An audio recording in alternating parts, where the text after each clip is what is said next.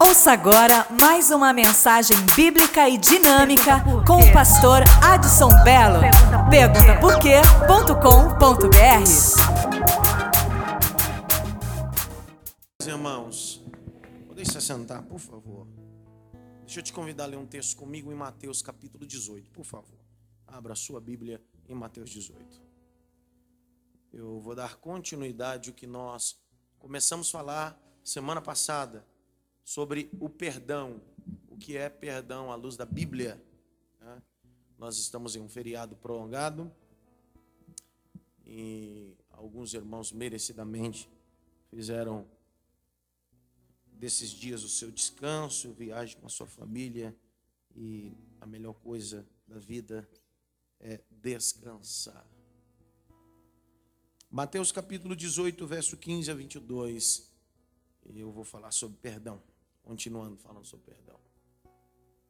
Ora, se o teu irmão pecar contra ti, vai e repreende entre ti e ele só. Se te ouvir, ganhasse o teu irmão. Mas se não te ouvir, leva ainda contigo um ou dois, para que pela boca de duas ou três testemunhas toda a palavra seja confirmada. E se não escutar, diz a igreja, e se também não escutar a igreja, considera um gentio um publicano, porque não escuta nem o amigo, nem as testemunhas e nem a igreja. Verso 18: Em verdade vos digo que tudo o que ligares na terra será ligado no céu, e tudo quanto desligares na terra será desligado no céu.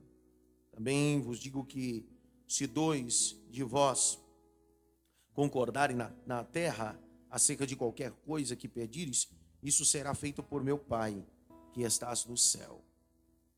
Verso 20: Porque onde estiver dois ou três reunidos em meu nome, aí estou no meio deles.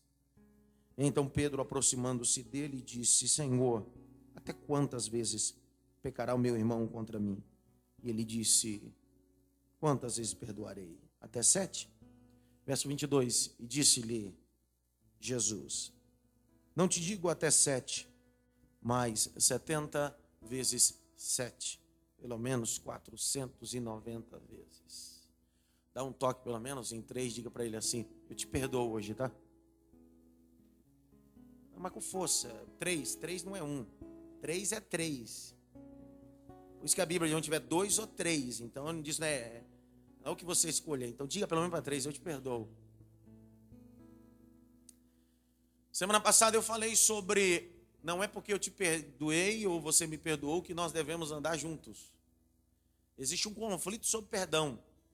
A Bíblia diz: andarão dois juntos se não tiver de acordo. A palavra acordo ali vem do aramaico. Não adianta eu falar uma coisa e você falar outra. Senão nós sempre vamos viver conflitantemente. E aí eu citei o texto sagrado do livro do Gênesis, capítulo 3. Quando após a saída de Jacó da casa de seus pais, aonde ele acaba sendo ou se passa sendo Esaú, o texto diz que daquele dia em diante Esaú começa uma perseguição para o matar. Matar literalmente. E aí o texto vai dizer que o capítulo 32 Jacó vai ter um encontro com Deus no Val de Jaboque. Não é vale, é um Val de Jaboque. É um rio afluente do Jordão, um ribeiro. E lá ele tem um encontro com Deus. Ele percebe que a vida dele é marcada com encontro com pessoas, mas um dia ele toma uma decisão: eu preciso ter um encontro com Deus, porque só Deus pode mudar.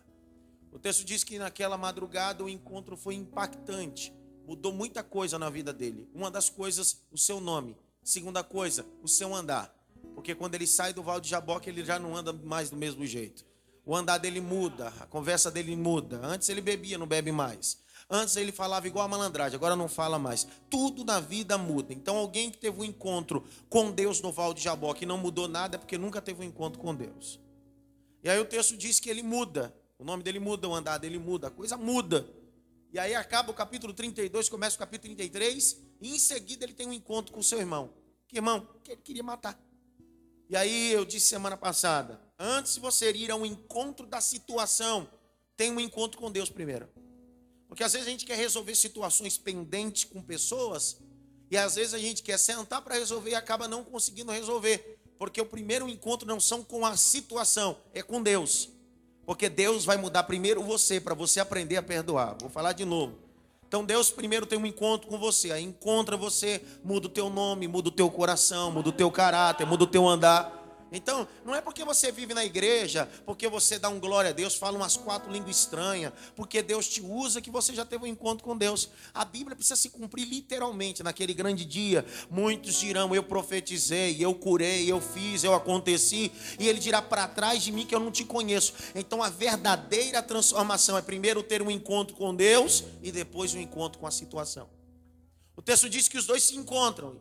E o que parecia ter uma situação estremecida, a ponto de ter assassinato, óbito, o texto diz que eles se encontram, Esaú voa no pescoço dele, mas não dá uma gravata, dá um abraço. E o que seria um momento de porrada vira um momento de beijo. O que seria um momento de raiva vira um momento de choro, de alegria. Por quê? Porque antes da situação eu tive um encontro com Deus. Então, antes de você colocar as coisas na mesa, antes de você tirar, a expressão chula é: vou tirar conta. Primeiro, tenha um encontro com Deus. Tenha um encontro com Deus. E a minha pergunta está aí: por que nós não conseguimos perdoar? Porque nós nunca tivemos um encontro com Deus. Eu disse semana passada: quando você não perdoa, você toma banho com a situação. Você dirige o carro com a situação. Você dorme com a situação. Parece que a miséria da situação está ali. Seja que você tenha uma situação com um parente, uma situação no emprego, na rua, dentro da igreja, parece que está lá aquela miséria, está lá viva. E aí parece tão viva que às vezes passa uma pessoa que não se parece nada com aquela, mas você diz: é a cara. É a cara do fulano, é a cara do ciclano. Não é a cara de ninguém, é porque você está digerindo. Na realidade, você não está digerindo. Você não consegue digerir a situação eu, eu, cada um tem seu temperamento, cada um tem o seu temperamento. Eu gosto de um livro de Timothy Keller, que ele diz bem assim: o Deus que respeita o seu temperamento, mas quer controlar o seu temperamento. O que é isso? Deus respeita, Deus não vai mudar teu temperamento, você é assim. Você é desse jeito, mas o que Deus quer fazer é controlar o seu temperamento. Vou falar de novo. Deus quer controlar. Pastor, eu sou freumático, eu sou sanguíneo, eu sou colérico. Você vai morrer desse jeito, cara. Você vai ser freumático, colérico, sanguíneo, entendeu? Você vai ser desse jeito. A grande vantagem é que agora o Espírito Santo habita em você e agora ele controla você, ele dá limites a você. Pega na mão desse irmão e diz assim: Deus quer controlar você, rapaz. E eu termino. O perdão é uma verdade absoluta, contundente. Jesus ensina em Mateus capítulo 18 algumas verdades. Deixe sua Bíblia aberta. Tem o hábito de vir ao culto com Bíblia, com caneta, porque nós não podemos fazer parte de uma geração que está aí fora. Que diz, cara, que culto maravilhoso. O que, que foi pregado? Eu não sei. A gente precisa sair do culto sabendo que Deus falou, que foi pregado. Ninguém fala nada comigo agora. Capítulo 18, verso 15, Jesus diz assim: Ora, se teu irmão pecar contra ti, o que é pecado? O que é pecado? Se pecado é errar o algo, pecar contra ti significa é fazer aquilo que Deus não faria. O que é pecado? É entender, isso que eu estou fazendo, Deus não faria. Eu estava dizendo ontem no interior de São Paulo, pregando para um grupo de jovens, e à noite também dizendo para eles: como é que eu falo sobre Deus? Calado com as minhas ações. Eu vi um aleluia, só um entendeu. Às vezes eu me enojo o poder da eloquência que tem hoje em cima dos púlpitos. Eu me enojo o poder da influência que alguns falam. O problema é que o maior sermão não é o falado, é o agido.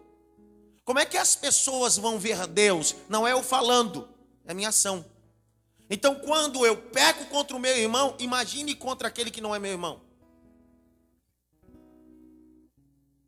Às vezes nós vivemos uma vida implacável, sem misericórdia, sem bondade, sem graça. É difícil aprender isso. Você não nasce com isso.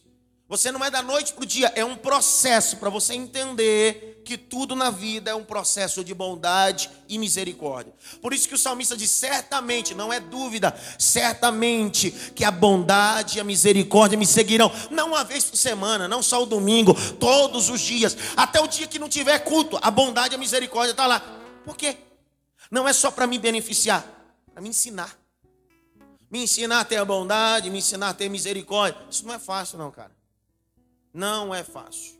E aí o texto diz: se você pecar contra o teu irmão, ou o teu irmão pecar contra ti, repreende-o entre ti e ele só. E se te ouvir, ganhaste teu irmão. Faça a seguinte pergunta: o que é repreensão?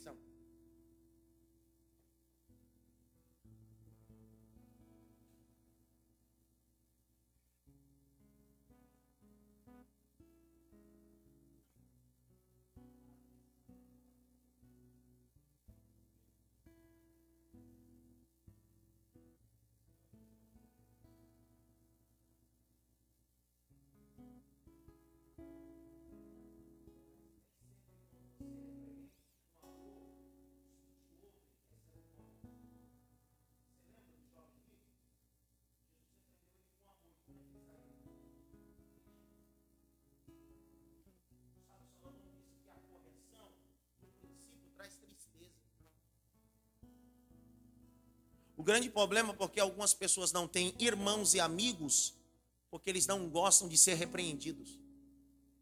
Ninguém entendeu nada. Eu tenho um cara que ele é amigo meu há muito tempo. nunca, nós nunca brigamos.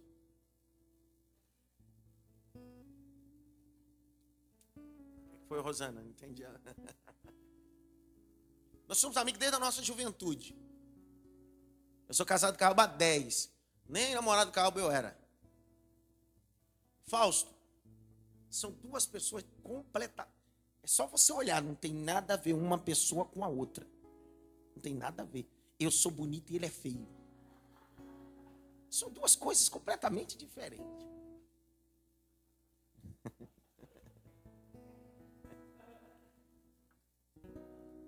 Dá para imaginar quantas vezes a gente ele me repreendeu, eu repreendi ele? Quantas vezes o pau quebrou? Não, mas eu não concordo. Não é que você não tem que concordar, é que você está errado, cara. Não, mas eu penso, esse problema é seu que você pensa. Entre o que você pensa e a verdade, eu fico com a verdade. Não, mas eu acho, você está achando demais. Sabe por que algumas pessoas não têm mais irmãos e amigos? Porque eles querem amizade e irmandade de conveniência. Se você apertou, ele espana. Porque ele não quer amigo, ele quer bajuladores.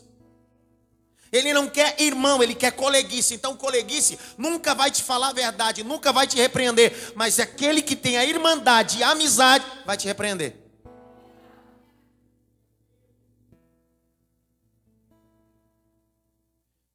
Sabe a coisa mais difícil na vida? Não é ser amigo seu ou você comigo. Porque eu só falo e você também é falho. A pior dificuldade da vida é ser amigo de Deus. Cara. Pergunta por quê?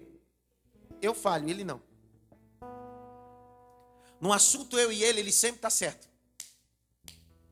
No assunto eu e ele, eu dou minha opinião, mas eu sei que a opinião dele sempre prevalece. É besteira toda vez discutir com ele. Ainda que eu tente convencê-lo na minha oração, mas isso aqui é melhor. Mas como é que eu vou convencer ele? Porque ele conhece o meu amanhã. Antes da palavra projetar na minha. Oh, meu Deus do céu. Mas você é um homem como eu. Então, se você não estiver preparado para ser corrigido, fique dentro do quarto lá e nunca mais saia. Porque você não está preparado para viver em eclésia, em igreja, dentro de irmandade ou ter amizade. O texto diz: sabe o que significa isso? É que às vezes você vai falar uma coisa que para você não valeu nada, foi uma brincadeira, mas para mim doeu. Se eu sou seu colega, eu relevo. Porque eu vou te ver de vez em quando, não é assim? Quem sabe eu não te veja mais. Colega. Mas agora, se nós formos irmãos, debaixo da manifestação da graça, se nós somos amigos, eu preciso falar para você que não gostei da situação. E a pergunta está aí: será que você está preparado para ouvir uma crítica? o não. Outro dia, essa semana, alguém estava conversando comigo, ou foi ontem, não sei, e alguém disse bem assim: aí ah, eu não vou clamar a Deus porque Deus não me responde. Deus só fala não, mas o não é resposta. Quem disse? O não já é resposta. Como é que Deus não fala com você? O não já é resposta. E o não de Deus é diferente do não do homem. O não do homem é ponto final. O não de Deus é assim: agora não, agora não, agora não. Vou falar de agora não. Quem sabe daqui a um tempo, agora não. Então o texto está dizendo: repreende-o, você e ele. Quando eu era jovem na igreja, eu, eu odiava. Ódio é uma palavra muito feia. Eu mirava. Ódio não procede. A Bíblia diz irai-vos, mas não pequei. Então eu ficava irado, mas não pecava. Eu ficava irado com situações, às vezes, dentro da igreja, que às vezes o pastor ficava proletando a situação. Sabe quando a coisa é um, um estupim pequeno e ele vai deixando o negócio crescer? Sabe o que Jesus está ensinando? Se quando acontecer, vai você e ele senta e resolve logo. Eu me lembro um dia que eu estava fazendo um trabalho missionário na favela, eu tinha um ano de casado, e eu cheguei para pregar, e aí tinha um, um presbicho. Presbicho? É, porque tem diácono e diacho. Tem presbítero e presbicho. E aí um presbicho, porque ele foi tirado, e aí o pastor colocou eu para fazer o trabalho missionário, na época eu era um missionário. E aí, para o dono da casa, ele disse assim: Eu não gosto desse missionário. Ele tem um jeito meio folgado demais.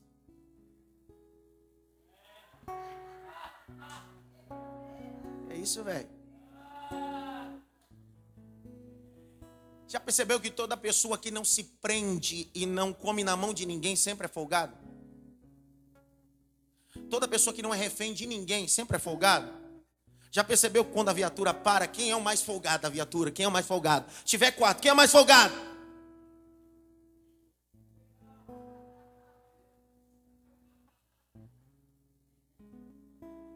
Aí eu cheguei para pregar nesse trabalho, e de repente eu estou pregando, acabou o culto, fizeram uma recepçãozinha no meio da favela lá, gente e tal. E aí o irmão ficou agoniado, sabe aquela coisa dentro dele? E ele disse, missionário, posso falar com o senhor? Fala aí, varão. Sabe o presbicho que estava aqui? Sei. Ele falou isso, isso e isso. Foi, varão. Me dá o celular aí. Fala, presbítero, graça e paz, tudo bem, varão? Fala, missionário. É que eu estou aqui no ponto de pregação. E aí o irmão da casa disse para mim isso, isso e isso. O que está acontecendo, varão? Vamos se resolver entre nós dois, senão vou ter que levar a situação para a igreja. E se você não escutar a igreja, eu vou te jogar na mão de Satanás.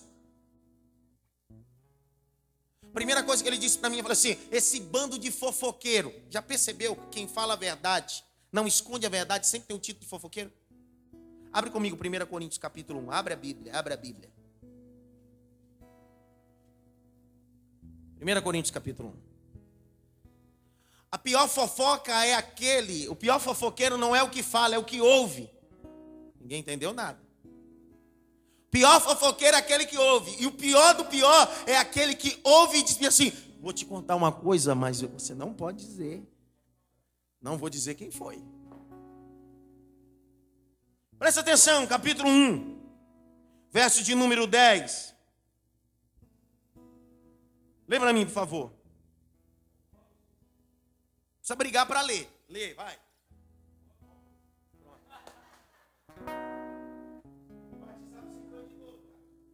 Vai, decide. Aí.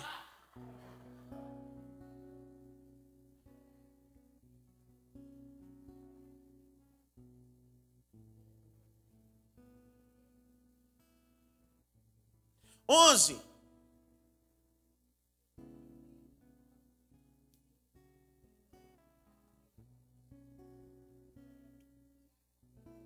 Peraí. Família de Cloé caguetou a situação para Paulo, cara. Não, caguetou. Caguetou ou não caguetou? Isso é no mandão. do Evangelho é, é confessar a verdade. Sabe o que Paulo vai dizer em Romanos capítulo 16? Os tais discípulos e apóstolos e cooperadores se destacaram de tal modo que entregaram o seu pescoço por causa de mim. A minha pergunta está aí. Que grau está a sua irmandade? Você tem coragem de entregar seu pescoço por causa desse irmão que está do teu lado? Mateus, capítulo de número 18. E eu termino. Verso 16. Você senta com ele, conversa com o irmão. Teve uma situação, um probleminha. Vamos lá, irmão, vamos sentar. Vamos resolver, cara. Verso 16. Mas se ele não te ouvir. Sabe qual é a certeza de tudo isso? É que nem sempre vai dar certo. Nem sempre. Para. Não se ilude. Nem sempre dá certo.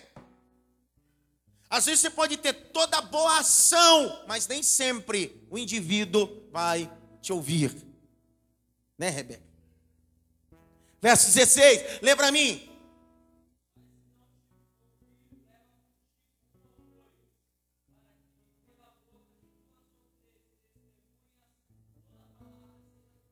Dá para imaginar se a gente levar o pé da letra essa situação aí? Eu levo. Olha, se tem uma coisa que eu levo, essas coisas eu levo na ponta do lápis.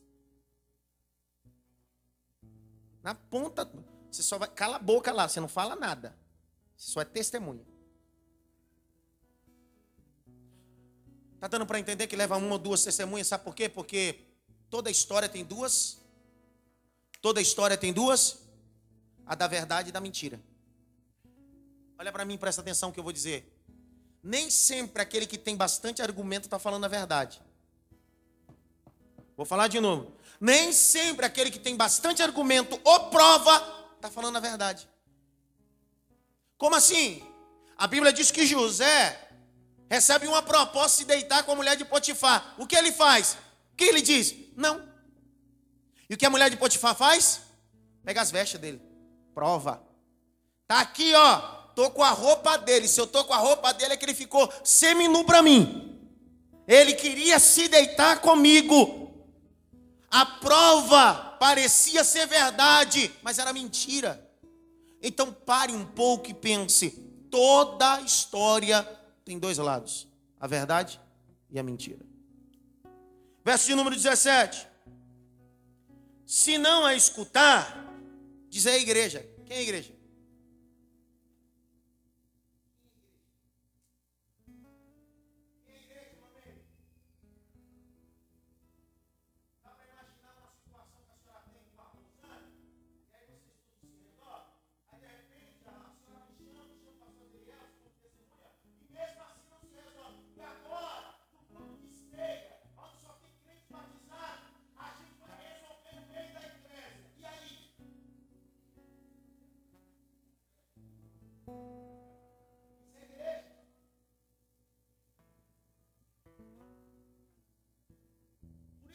Igreja é cheia de pendências, cheia de situações. E como é que eu quero sentar numa mesa da ceia se eu estou cheio de pendências?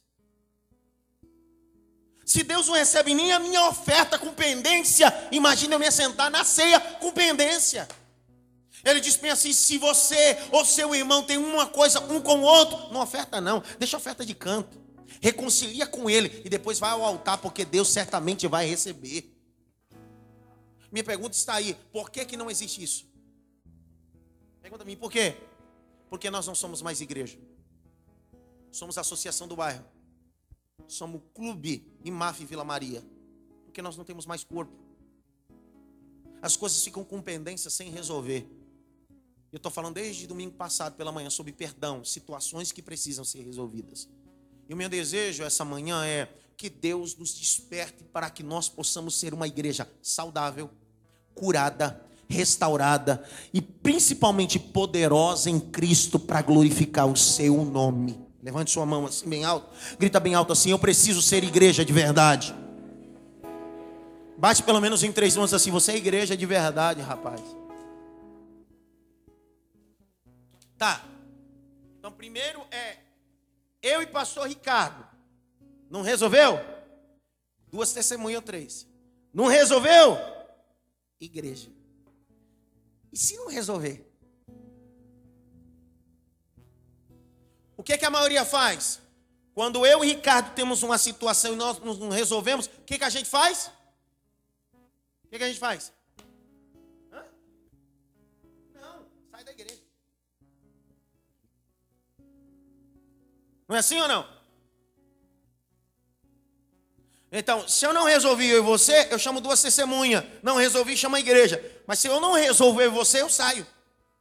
Porque a gente acredita que saindo a gente resolve o problema. Mas o mesmo problema que você deixou aqui, você vai encontrar lá. Pergunta por quê?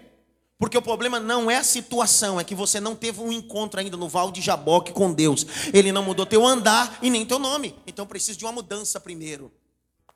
E redarquir é ensinar, corrigir. Eu preciso estar preparado para isso. Põe as duas mãos no coração, assim, fecha os teus olhos. Diga comigo assim: Deus me ensina a perdoar. Fala mais alto: Deus me ensina a perdoar.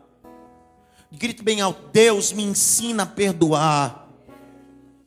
Grite bem alto: Deus me amadurece espiritualmente. Para a glória do teu nome. Vamos aplaudir Jesus por isso.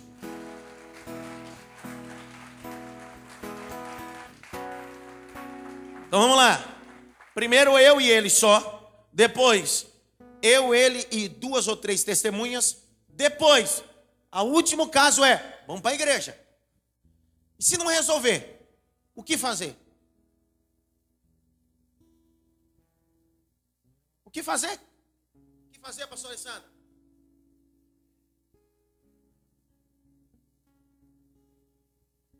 O que fazer, Marcos? Mas será que pode? Está na Bíblia. Se ele não quer resolver, desliga ele da igreja. Por quê, pastor? Está escrito, está aqui. Ó. Vamos lá, abra a Bíblia, olha o texto. É Jesus que está falando, não é Paulo, não, tá?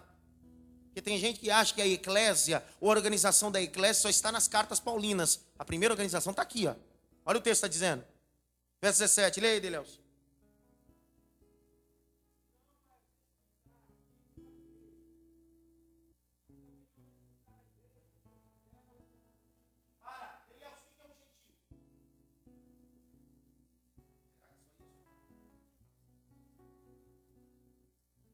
Texto aqui, gentil, aponta para alguém neófito, imaturo, alguém que está fora da igreja. Detalhe: Jesus não está falando para a sinagoga judaica.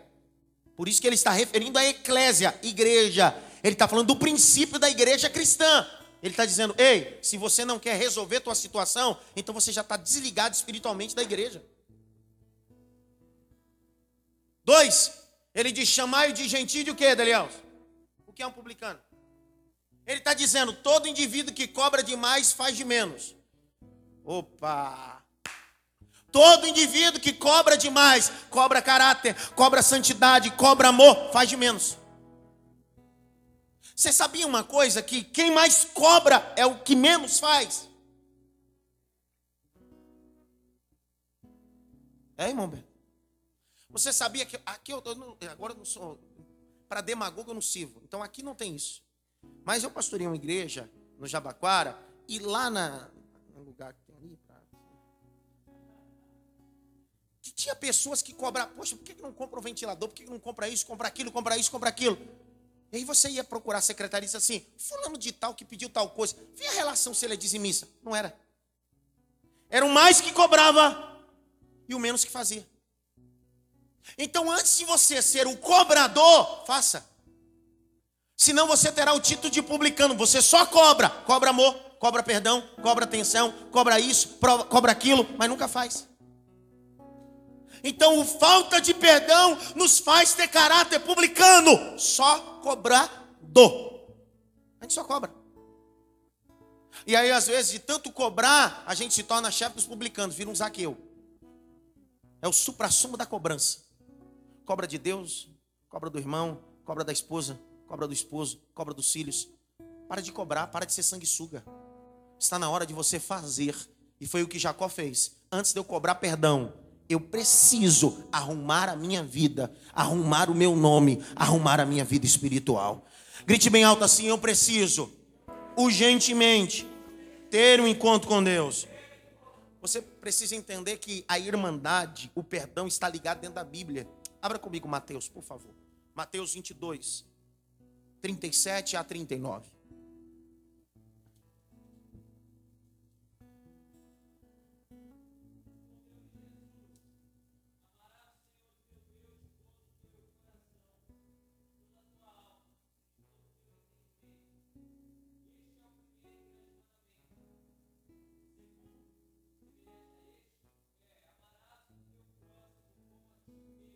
Quem é que ama Deus?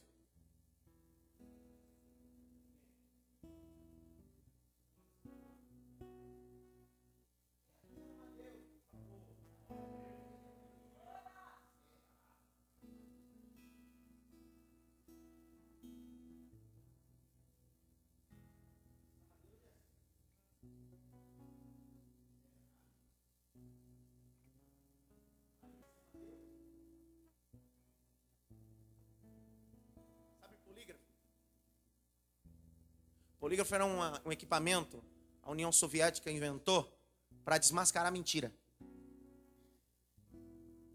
Sabia que a Bíblia é um polígrafo? Você fala uma coisa, mas quando passa por ela, ela revela a verdade. Não, mas eu estou falando, mas quando você passa por ela, você percebe que você só falou. Não, é verdade. Primeira epístola de João, vamos lá, vamos ver se a gente ama a Deus mesmo. 1 João 4, verso 20 e 21. Estão comigo ou não? 4, 20 e 21. Todo mundo aqui ama a Deus, né? Então tá bom.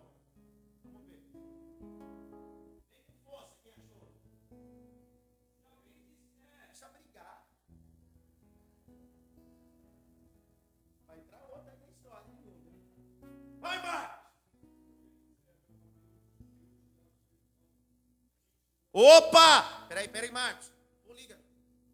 Eu fiz a pergunta. Quem aqui ama Deus? Todo mundo diz o quê? E aí eu lendo um polígrafo. Vamos lá.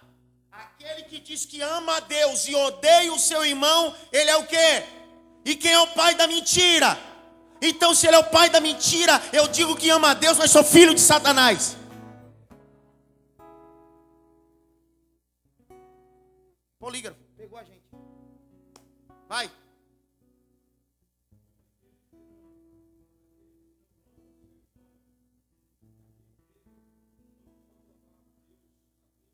Olha o verso 21.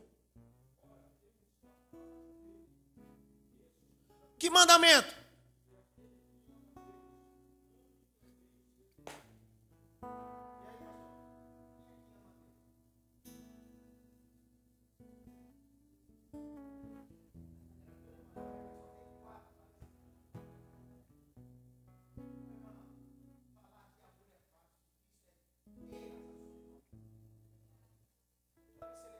Aqui, ó, essa palavra, não isola texto não sem contexto não.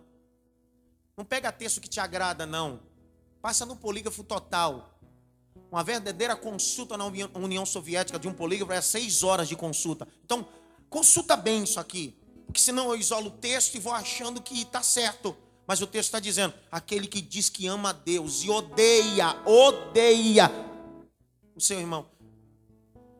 Por isso que eu me corrigi, disse: Eu não odeio, está virado. Senão estou arrebentado.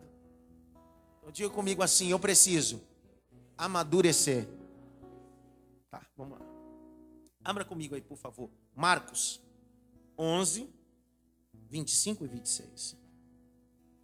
Marcos 11, 25 e 26. Eu estou falando sobre o perdão.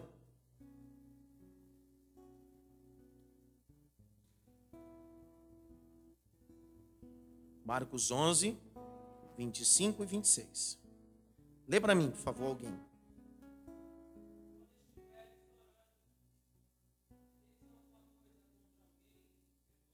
Por quê?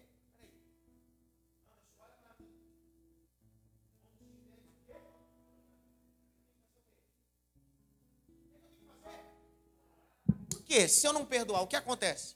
Continua a leitura. Vai. Ele se perdeu.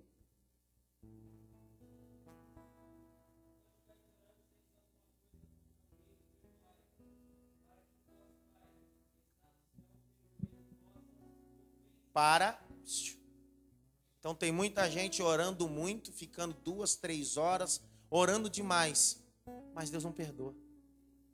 Porque o perdão de Deus está gerado quando eu perdoo o meu irmão. Fala comigo, por favor. Eu sei que não é um sermão de chorar, de falar língua estranha, de pular, é de pensar. Você tá, por isso que eu, eu tenho uma filosofia pessoal do meu devocional. Eu não preciso ficar quatro horas orando, dez horas orando. Eu preciso ter uma vida de oração. Vou falar de novo. Eu não preciso ficar 10, 15 horas, 6 horas orando. Eu já vivo uma vida de oração. Você já percebeu um indivíduo quando falta na academia, um, dois dias, quando ele vai na academia, ele quer tirar o atraso, não é assim? Todo indivíduo que não vive uma vida de oração, quando ele pega, ele quer tirar o atraso. Então eu já vivo uma vida de oração. Vou falar de novo. Eu já vivo uma vida de oração. 1 Tessalonicenses 4,17. Orai sem cessar. É todo momento. Continua a leitura antes.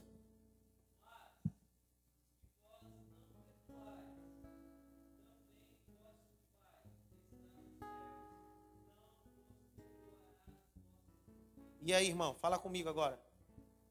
Você está orando tanto e não está acontecendo perdão. Mateus 5, vamos lá. Já estou terminando. Mateus 5.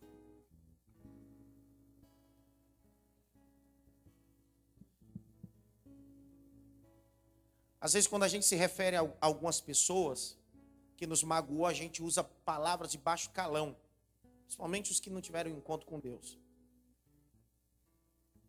Aqueles que tiveram encontro com Deus não usa a palavra de baixo calão, mas usa palavras muito fortes, que ferem caráter, ferem moral do indivíduo. Olha só o que diz capítulo 5, verso 22. Lê para mim, por favor.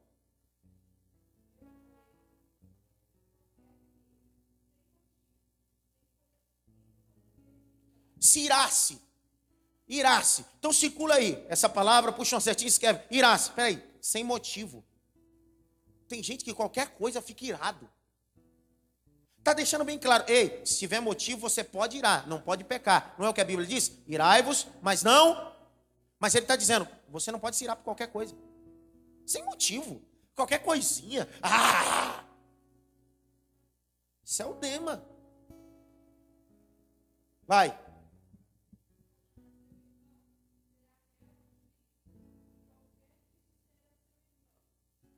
Para, circula a palavra raca. Sabe o que significa a palavra raca? Vazio. Sem valor. Peraí, peraí, peraí. Pera. Dizer ao seu irmão, disser ao seu irmão, raca. Isso é um vazio. Você não tem valor. O que, que vai acontecer?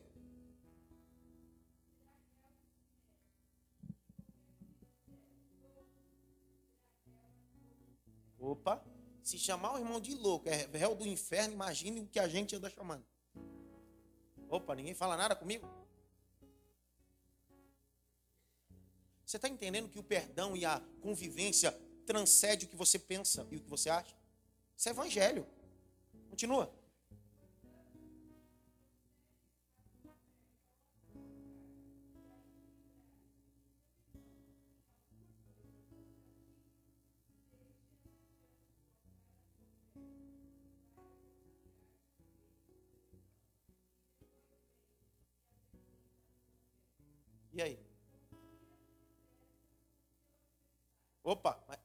Com o irmão. É com o adversário agora. Porque reconciliar com o irmão é moleza. O difícil é reconciliar com o adversário. Porque o. Posso te dar uma filosofia que eu aprendi? Estratégia de guerra. É assim, ó. Nunca tem o seu inimigo longe de você.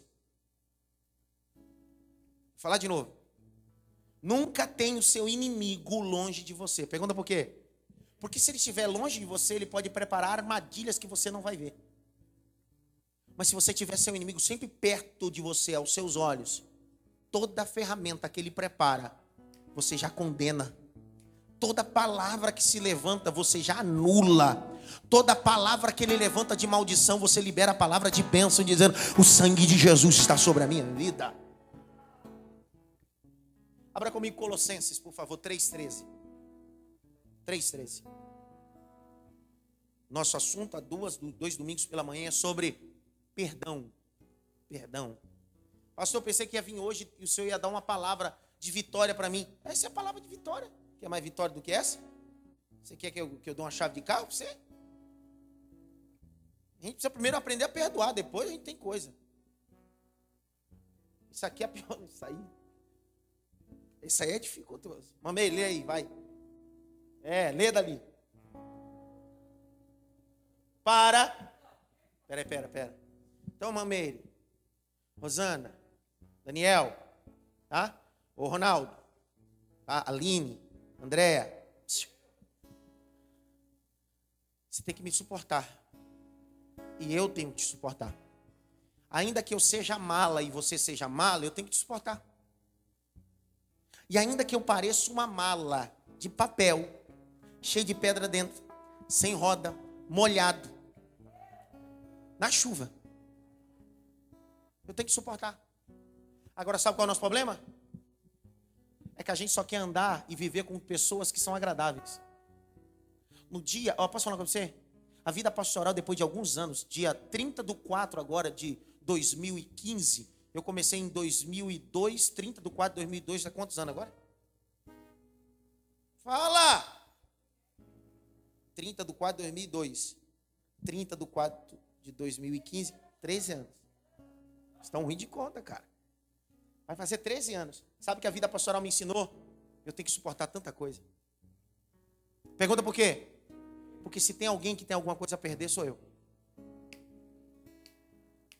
Se você entender essa ideologia que única pessoa que tem alguma coisa a perder sou eu. Ó, vou te dar um exemplo. Tem um, um, um rapaz que há três anos ele passa aí. E aí vocês estacionam dois carros lá na frente. Erro da igreja e erro do diaconato da igreja. Já falei com a liderança do diaconato. Dois carros ali na frente. Impossibilita os pedestres de passar. Põe saco de lixo ali. E aí três anos reclama e tal, não sei o que lá, não sei o que lá, não sei o que lá. Teve uma situação semana passada aqui. E aí eu fiquei sabendo só ontem. Sabe por quê? Porque ele denunciou a prefeitura e ele foi nas redes sociais formular a reclamação dele. Aí sabe, minha vontade, Adson, eu irei, cara. Eu não pequei. Minha vontade de falar assim, ô, ô, queridão, se fosse na macumba, igual fica na quarta-feira ali, pessoal na calçada, você não falava nada. Se fosse um baile funk ou escola de samba, você ia calar sua boca. Mas porque é uma igreja, você fica de palhaçada. Mas aí eu pensei, repensei, deixei a ira passar. E eu não deixei para semana, para outra semana. Não foi ontem mesmo. Na rede social, eu fui lá no Message e entrei bonito. E disse: Boa noite, querida. Eu sou o responsável da instituição aonde o senhor formulou a, a reclamação. O que eu posso lhe ajudar? Ele disse: Aconteceu, aconteceu isso, isso, isso. Quero te me colocar à disposição, porque nós estamos para agregarmos na sociedade, principalmente no bairro de Vila Maria. Está aqui meu telefone à disposição do senhor e eu tomarei as devidas as devidas ordenanças que precisam ser. Ele falou assim: muito obrigado pela sua atenção.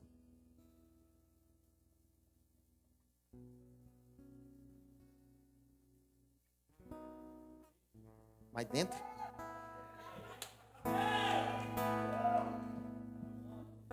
Eu falei, a próxima vez que acontecer, senhor não procura nenhum dos diáconos, nem Reginaldo, nem nada. Se acontecer isso, o senhor me procura. Vou levar o senhor para minha sala. Vamos tomar um café junto. Só nós dois. Aí a gente resolve. Se não resolver, eu chamo três testemunhas. Se não resolver, eu chamo a igreja. Se não resolver. Você está dando para entender? Se tem alguém que tem alguma coisa a perder, sou eu. É você. Então, todas as vezes em uma discussão, em uma situação, a única pessoa que tem alguma coisa a perder é você. Porque quem já perdeu a cabeça já perdeu tudo. Você ainda está na cabeça no lugar. Você ainda está com tudo no lugar. E também alto. Eu preciso suportar os mala. Bate no peito assim. Às vezes o mala sou eu.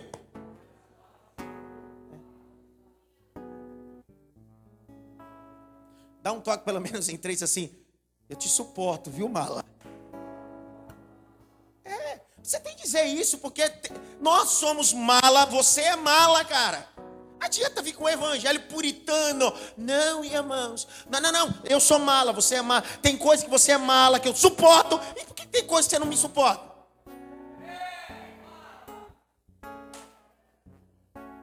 Mala. Esse mala sou eu, Delias. Está fazendo. Delias está até fazendo um louvor. Como é que é, Delias? Esse mala sou eu. É muito forte. A paródia isso aí já, né? Continua a leitura, me dá, me dá mais cinco minutos, sim ou não? Vai, mameiro, continua a leitura. Então, então não é só suportar, tá dando para entender? Eu tenho que suportar e no meio do caminho tenho que. Eu te perdoo. Te perdoo, cara. Olha o segredo do evangelho. Continue, mameiro.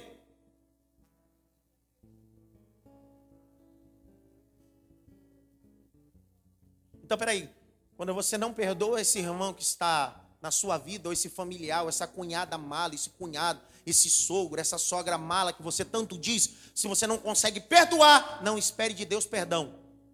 Porque você não reconhece nenhum perdão da cruz do Calvário que se manifestou na sua vida. E eu termino o último texto. Quem aqui quer aprender a perdoar?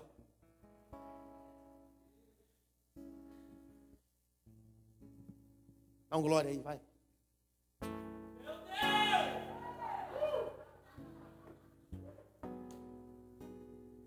Você acha que o perdão. Como é que eu faço para perdoar, pastor Elisângela? Fala, pastor Elisângela.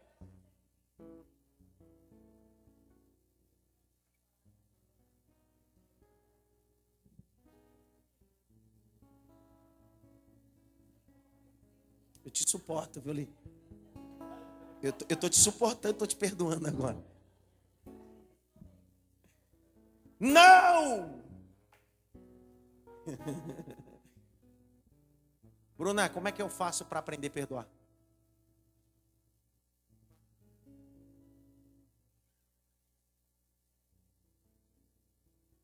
Na verdade, estou formulando a pergunta errada. O que eu preciso para perdoar? Um encontro, atitude, esquecer. Não, não. Perdão não é amnésia. Esse é o grande Não, esse é o grande problema. A gente usa texto fora de contexto, dizendo assim: se Deus perdoou, ele lançou no mar do esquecimento. Mas eu te perdoei, mas não esqueci. Porque perdão não é amnésia. Pergunta por quê? Vou te dar uma frase célebre. Perdão não são feridas abertas, são cicatrizes. Eu tenho um corte aqui, não está aberto. Mas toda vez que eu olho para ele, eu não sinto dor, mas eu me lembro. Então, perdão é olhar cicatrizes que já não existem mais feridas. São marcas. O que é que eu preciso para perdoar? Hã? O amor de Deus. Vânia, o que é preciso para perdoar?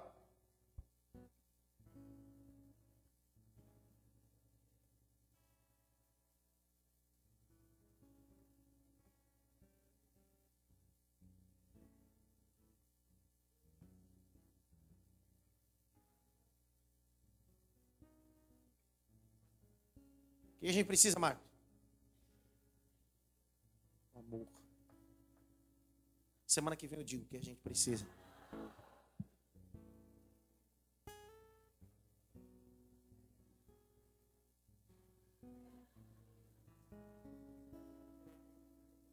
É, semana que vem é o batismo, isso é verdade. Então deixa para outra semana, então.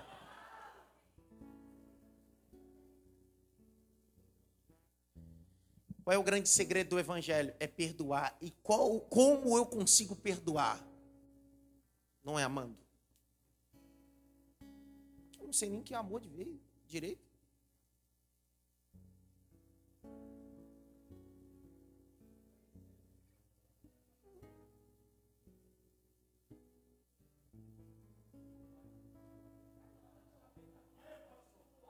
O engraçado é a perna do Adelielso. Ele fica assim.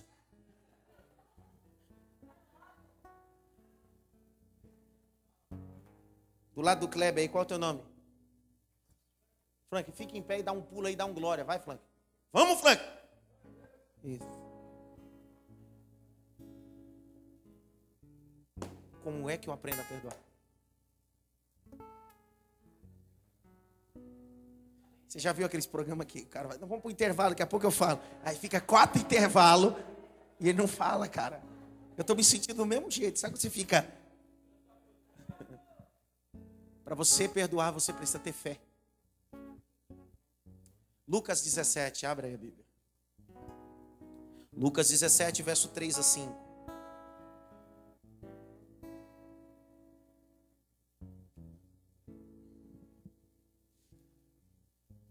Lucas 17, 3 a 5. Alguém lê para mim.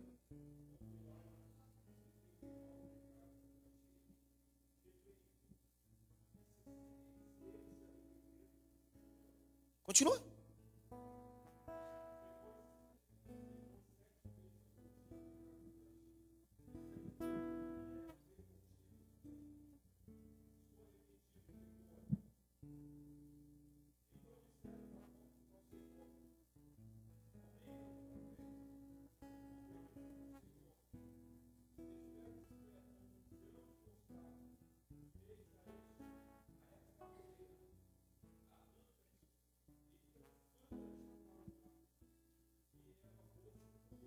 Como é que eu aprendo a perdoar? Tendo. Então, se tua fé está pouca, é por isso que você não consegue perdoar muito. Ele está dizendo: aumenta-nos a nossa, e a fé vem pelo e ouvir o que? Então, quanto menos você ouve, menos fé você tem, menos perdão você adquire. Por isso que a nossa geração é a geração de igreja que menos perdoa, porque não gosta de culto de ensino, não gosta de mentoria, não gosta de discipulado, não gosta de aprender Bíblia, só gosta de show, gosta de barulho, gosta de reteté, gosta de palhaçada, só não gosta da palavra. Então eu preciso ler mais, buscar mais, escutar mais, porque quanto mais mentoria eu tenho, mais fé eu vou gerando, e quanto mais fé eu tenho, mais perdão eu vou perdoando.